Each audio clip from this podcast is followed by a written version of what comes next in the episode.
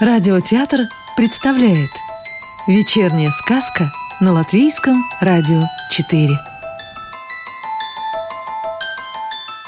А сегодня слушаем продолжение сказки Мирдзе Клявы «Пестрое лето» И Волгаванда все же не права.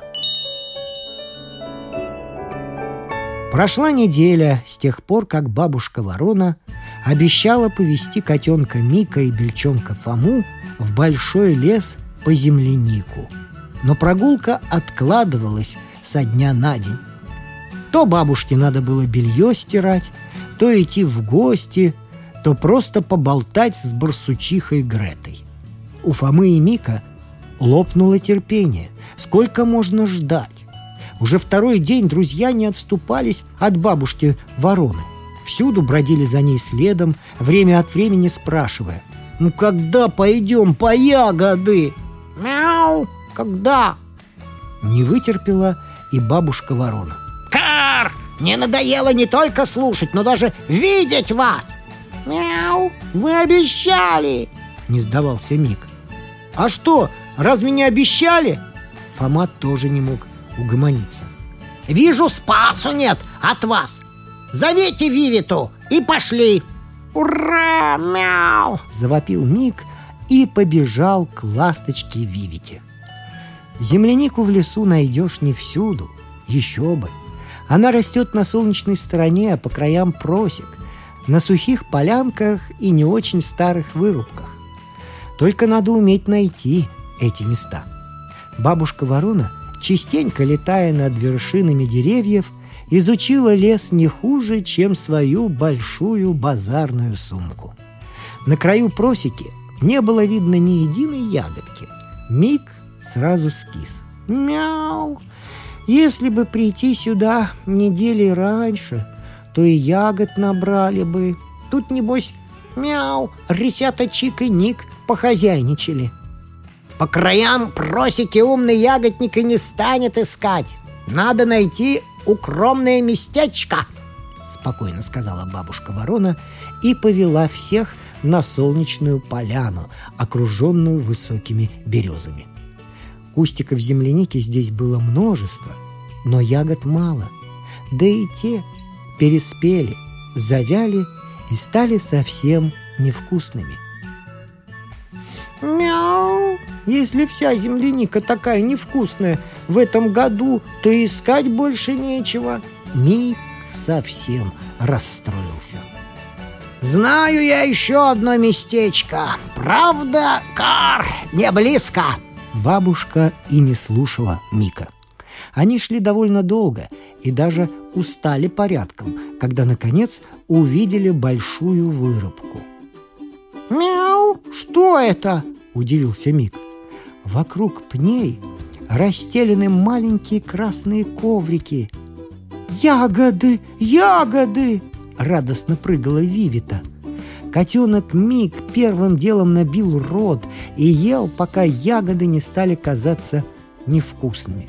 Он даже заявил «Мяу! Никогда больше не стану есть лесной земляники!» Прошло немного времени, и корзинки наполнились. Только у Мика чуть больше половины. Он сам объяснил.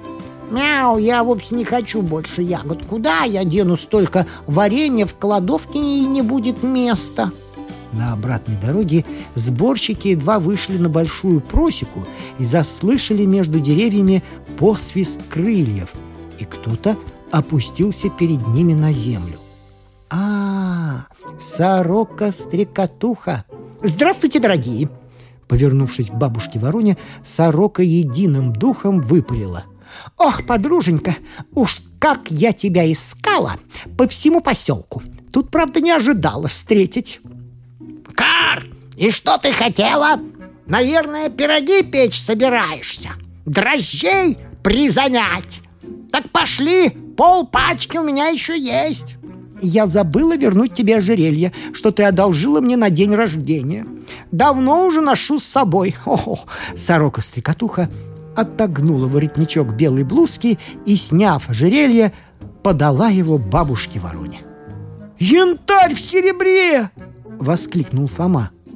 бабушка ворона, получив свое сокровище, не могла вымолвить ни слова, а Вивита прошептала «А, «Вот чудеса!» Мику от удивления пришлось всплеснуть лапками. «Мяу!» А корзинке, которую он держал, волей-неволей пришлось упасть. Ясно, что она опрокинулась, и ягоды, радостно подскакивая, покатились в траву. Никто этого не заметил, даже сам Мик. «А что вы так дивитесь?» — не могла понять сорока. «Кар! Мы ничего!» — отмахнулась бабушка ворона и пробормотала про себя. «Ну и завалила же я!» «За дрожжами забегу вечерком. Сейчас мне некогда!» Сорока-стрекотуха взмахнула крыльями и поднялась в воздух. Когда стрекотуха улетела, Вивита, Мик и Фома с любопытством осмотрели ожерелье, даже ощупали с опаской.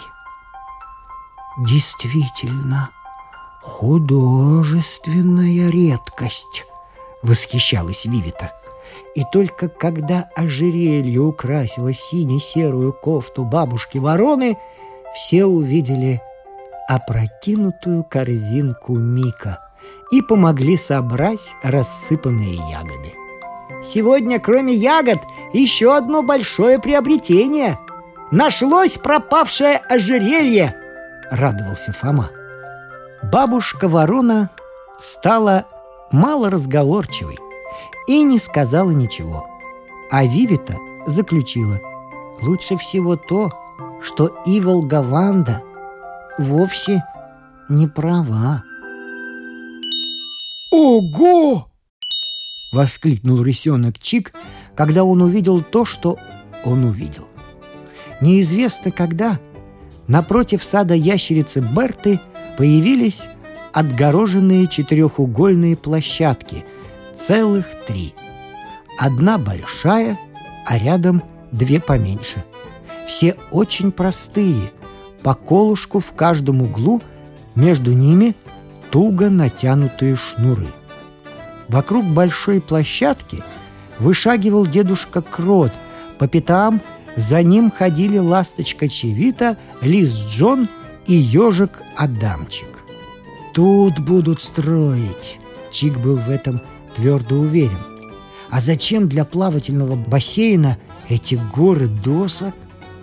Рысенок поспешно спустился с вершины самой высокой сосны на опушке, откуда он наблюдал. Прыг прямо на велосипед, прислоненный к стволу, и в молодой ельник. Там брат Чика Ник спал под густой елочкой, бережно обняв свой красный велосипед. Чик растормошил брата. «Ник, тебе надо сбегать на площадку напротив сада ящерицы Берты и подслушать из-за угла, о чем там говорят». «Почему мне?» «Это важное поручение, поэтому один должен командовать, а другой исполнять, понял?» «Отчасти», — ответил Ник и поехал, потому что привык слушаться брата. Чик сел на землю и стал ждать Ника. Всем известно, что в ожидании время тянется медленно. Чику тоже казалось, что он сидит целую вечность. Наконец, среди деревьев мелькнул знакомый красный джемпер.